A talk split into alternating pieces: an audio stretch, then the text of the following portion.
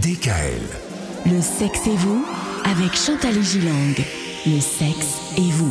Et c'est parti pour une nouvelle semaine. Durant cette semaine, Chantal, on va parler euh, eh bien, de la sexualité chez les seniors. Alors, souvent, on dit qu'on a l'âge qu'on a dans la tête, mais en même temps, parfois, on a l'âge aussi de nos artères. Finalement, c'est quoi qui compte pour la sexualité?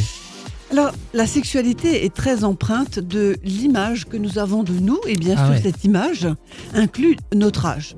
Or, il existe un écart entre l'âge que l'on a biologiquement et celui que l'on se donne Ben oui. et que l'on sent avoir.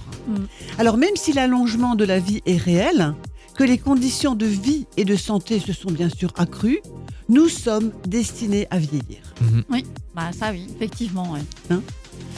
Alors, euh, depuis un siècle, il faut quand même dire, nous gagnons en longévité un mois tous les 4 ans. Ah un ouais mois tous Ah les ouais. 4 ans. Ah, je- Ah, ouais, c'est pas Je mal. savais pas ça. Bah ouais. Moi, je savais qu'on gagnait un jour tous les 4 ans, c'est les fameuses années bissextiles.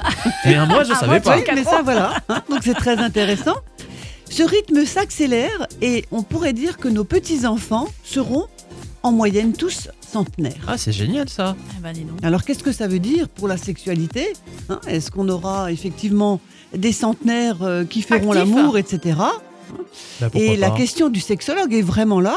Que devient la sexualité dans cet allongement de vie? Alors, on va pas forcément, euh, cette se- semaine, ne parler que de la sexualité des centenaires, mais simplement de la sexualité des seniors. hein.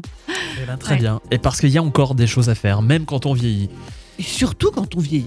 On en parlera tout au long de cette semaine avec Chantal sur DKL. Retrouvez l'intégralité des podcasts Le sexe et vous sur radiodécal.com et l'ensemble des plateformes de podcasts.